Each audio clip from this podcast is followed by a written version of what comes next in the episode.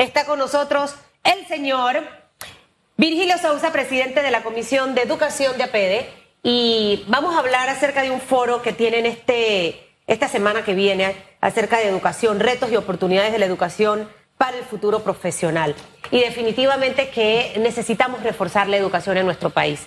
Un, pueblo que no está educado no es capaz de votar a conciencia, es capaz de dejarse comprar por cualquier cosa, desde palabras bonitas hasta las aulas de perico, como dice Félix Antonio Chávez, que con eso me he quedado por el resto de mi vida. ¿Cómo es el aula de perico? Hay un diputado que regala jaulas de perico. ¿En serio? Sí. Y la gente feliz con su jaula de perico. Entonces, usted se merece más que una jaula de perico.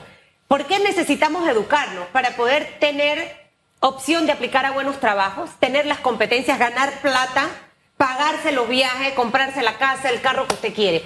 ¿Y, qué vamos a ver en este foro, eh, eh, señor Sousa? Y lo importante que es justo antes de que inicie el año escolar este 2023. Buenos días y gracias por estar con nosotros. Muy buenos días, Susan y Hugo, por la oportunidad que nos permite APEDE de poder invitar a la población panameña a que participe en este importante foro de educación que ha denominado APEDE la importancia de los retos y las oportunidades que tiene la educación, el futuro profesional.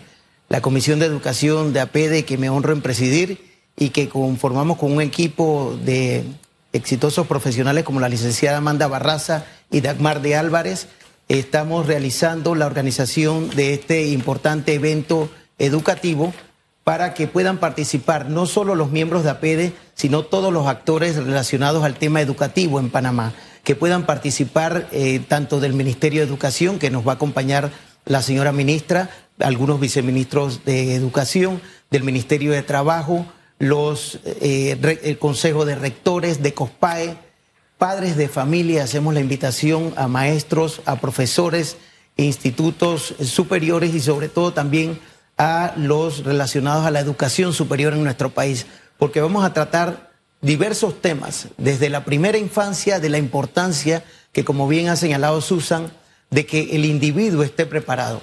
Mientras la sociedad tenga mejores seres humanos preparados, con una educación de calidad, vamos a tener mejores progresos en la sociedad, pero también vamos a tener mejores líderes, mejores gobernantes, mejores diputados, mejores representantes de corregimiento y definitivamente que teniendo una sociedad bien preparada, con una educación de calidad, que es clave para el progreso de los países, APEDE está contribuyendo. Debemos recordar que uno de los principios fundamentales de APEDE, además de la democracia, la ética, es también la libre empresa y la educación. Y es allí donde eh, este es uno de los foros más importantes que realiza APEDE al año. Eh, yo creo en el diálogo permanente y más en los diálogos que realizan organizaciones como APEDE, que de alguna forma siempre le ha ofrecido a quienes administran temporalmente el país una especie de, herramienta de, cómo hacer las cosas, ¿verdad? Pero en el tema educativo ya hemos hablado tanto que yo quisiera tener la certeza, y espero no estarme equivocando, conociendo cómo APD maneja este tipo de temas, que no solamente nos reunamos a conversar y hablar de, de hacer, de hacer, porque si, hay, si la asignatura que tenemos en justicia está pendiente y de años, la que tenemos en educación es peor. Y, lo triste de, de esta deuda que tenemos en educación es que nos está pasando factura en este momento, ya nos ha cobrado caro y nos cobrará todavía más caro.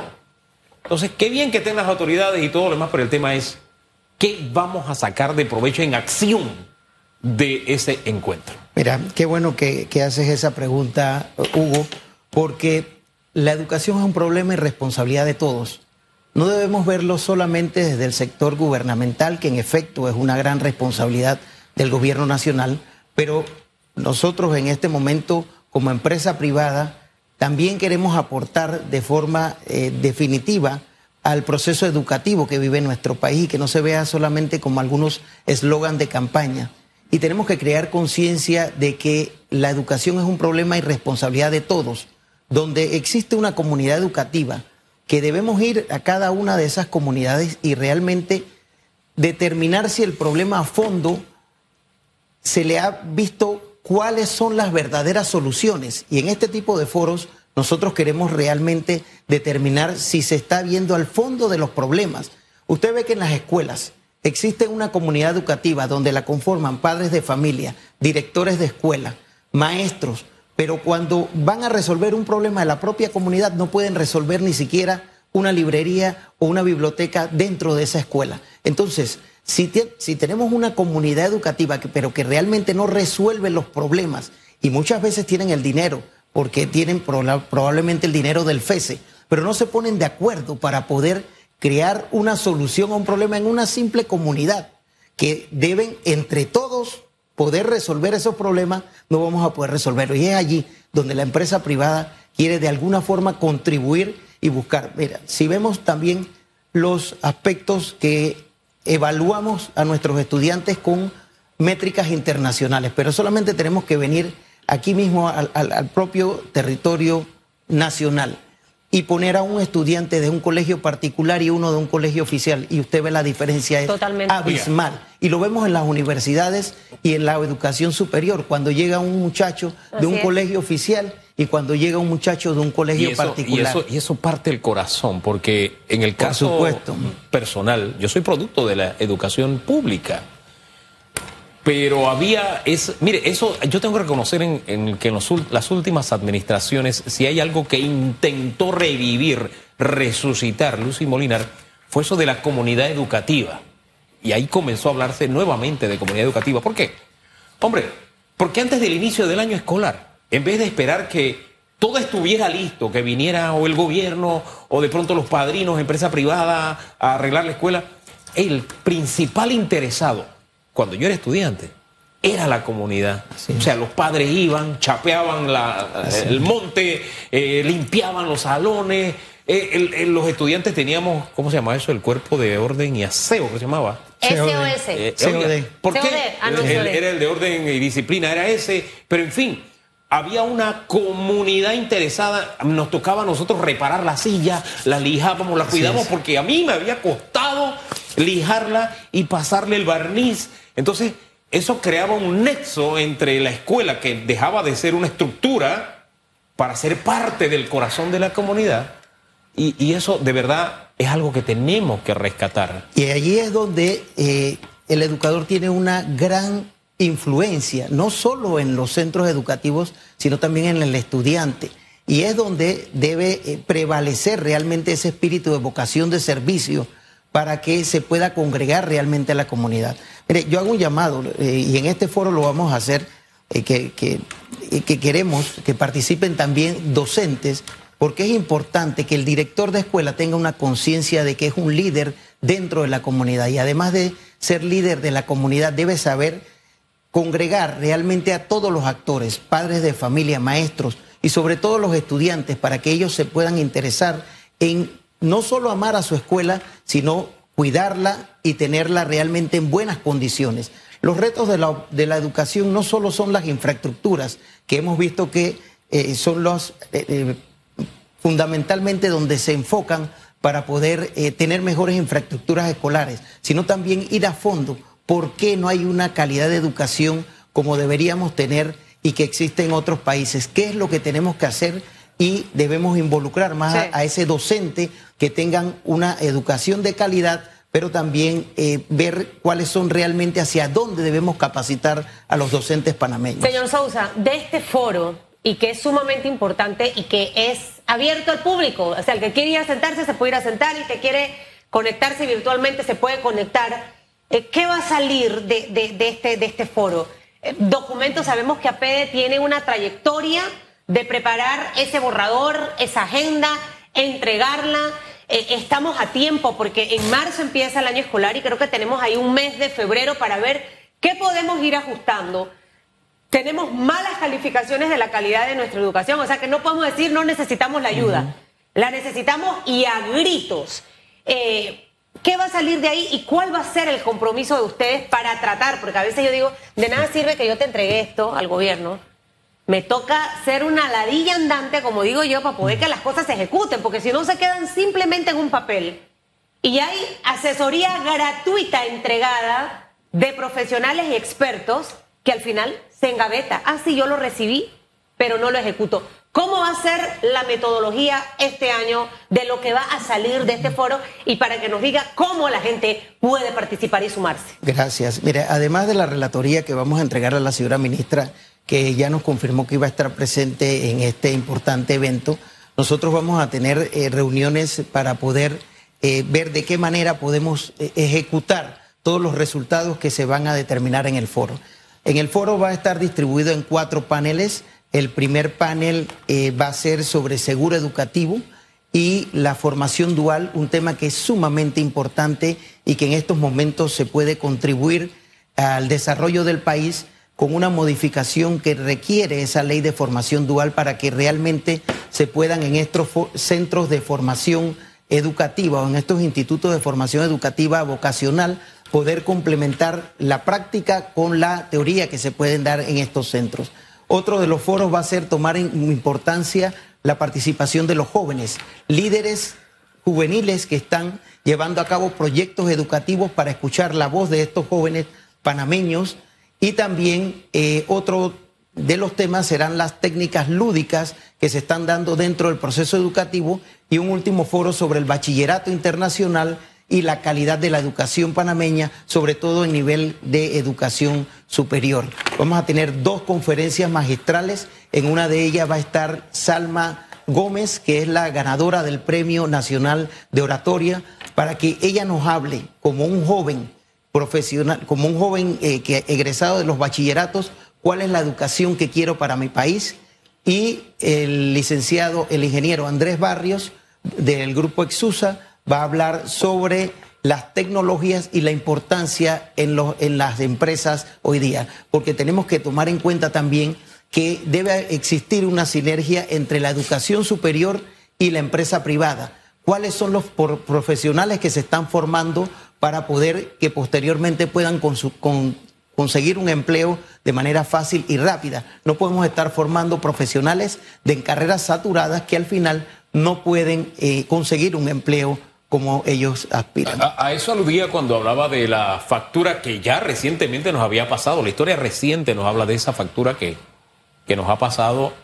La deuda de la educación, porque a inicios de este siglo tuvimos una bonanza económica por ciertos, por aciertos que, que, que, que dimos, pasos acertados que dimos como país, la expansión del canal, etcétera. Por ahí nos fuimos y nos dimos cuenta de que, oye, para que se llene la, las vacantes, teníamos que tener mano de obra de fuera. Sí, preparamos mucho en, eh, qué sé yo, en acá en... Eh, se abrió aquí en el Instituto Profesional el, INADE. en el INADE, en el INADE. Se abrió ahí y, se dio mucha oportunidad, pero se abrieron otras, otros escenarios donde el panameño no tenía las capacidades desarrolladas. El sistema educativo no los había preparado y vino una oleada aquí de venezolanos, qué sé yo. Y en ese momento, principalmente de venezolanos, y en ese momento incluso hubo un movimiento de que no, que están desplazando a los panameños. No, es que no estábamos preparados. El tema es, ha pasado el tiempo, hemos dado los pasos en la dirección correcta. Yo tengo que decir que no. Yo tengo que decir que no. Y no le echemos la culpa a la pandemia. Es que como país no hemos tomado la decisión de, que este tema es serio. Un país sin educación, esa es la visa expresa al desastre. Y el punto que señalas es, eh, será el primer tema del foro sobre la formación dual y el seguro educativo, porque ahí tenemos una gran brecha. Anteriormente teníamos institutos como el, Artes y Oficios, colegios secundarios donde tenemos una gran cantidad de jóvenes que quieren estudiar profesiones vocacionales. Sin embargo, se tiene esa falsa creencia de que aquel que estudia eso es aquel que no quiere eh, estudiar carreras tradicionales o otro tipo de profesiones y los padres de familia muchas veces insisten en que tomen otro camino y no estudiar hacia esas áreas. Y así vemos que hay un déficit de fontaneros, de eh, plomeros, de electricistas que requieren muchas empresas, sobre todo en el sector logístico, en el sector de los puertos. Y es allí donde estos institutos, a través de una formación dual adecuada, y por eso es que vamos a hablar sobre el tema de la ley de formación dual, eh, que debe ajustarse a estos tiempos. Esa ley data de 1998 y hoy día ha quedado un tanto desfasada. Por tanto, es importante que se hable de una nueva ley de formación dual que permita a esos jóvenes ir a los institutos, prepararse, pero además la empresa privada pueda contratarlos y allí los va amoldando hacia las necesidades de esa empresa. Usted estuvo en el INADE, pero también está el ITSE, creo que se llama así. Sí. Y aquí estuvo eh, una de las profesoras y me encantó el año pasado cuando nos vino a hablar de una de las carreras duales que era electromecánico. Eran 25 chicos, obviamente no era una cantidad, pero iban a estar la mitad del tiempo eh, en el instituto y la otra mitad dentro de las empresas, pero trabajando. al final, Alemania, vemos que ocurre, por ejemplo, en continentes de Europa. Y a nosotros nos falta tanto en materia educativa. Tuvimos a Manpower la semana pasada aquí dando los resultados de, de esa última encuesta de intención de contratación. Pero ¿qué ocurre? No hay talento. Escasez de talento. Entonces nos vamos siempre por las carreras tradicionales. No queremos estudiar inglés, pensamos que es difícil y es obligatorio, requisito principal, tener un segundo idioma como es el inglés. Y, en el INADE es gratis el curso. Bueno, no solo el inglés, ya hoy día hablamos de mandarín y portugués que exigen las empresas para requerir de contratar. Pero el tema del, del IPSE, eh, la licenciada Milena Gómez va también a participar en nuestro foro y ellos están realizando una extraordinaria labor en materia de formación dual. También van a participar la Asociación de eh, eh, Directores de Recursos Humanos de la empresa privada, también para orientarnos un poco hacia dónde son las carreras en las cuales los estudiantes eh, deben formarse y que requerimos tener realmente en el mercado laboral panameño. Este foro lo va a realizar APEDE en Atrio Mall, en Learning Village, el próximo martes 31 de enero del 2023. Los esperamos a todos. Va a ser en una modalidad tanto híbrida, es decir, virtual y presencial. Y mayor información pueden obtener en la página de apede.org para aquellos que estén interesados en participar. Invitamos no solo a los miembros de APEDE, a todos los actores de la comunidad educativa del país en general con esas notas ahí para que todo el que no tenga la información la busque y esté atento. Cerramos. Gracias por acompañarnos esta mañana. Muchas que le vaya muy bien. Sí, sí, sí. Eh, me hace el favor, señor eh, Sousa, de no utilizar nunca en la vida el app que usó Hugo, que ahora yo les diré cuál fue para decir cuál era la edad. El porque bien. no, no, no. El app le dijo a usted que usted tenía cuarenta y tantos de. Mire con esa cabecita. Tenía cuarenta, cuarenta, casi mi edad mi edad y entonces a Berta le puso más. Eso no puede pasar. el app no funciona y con eso concluimos. Ocho, no, no venga con cosas. 8.34 minutos. Nos vamos a la pausa. Nos vamos a la pausa. En breve regresamos con más de Radiografía.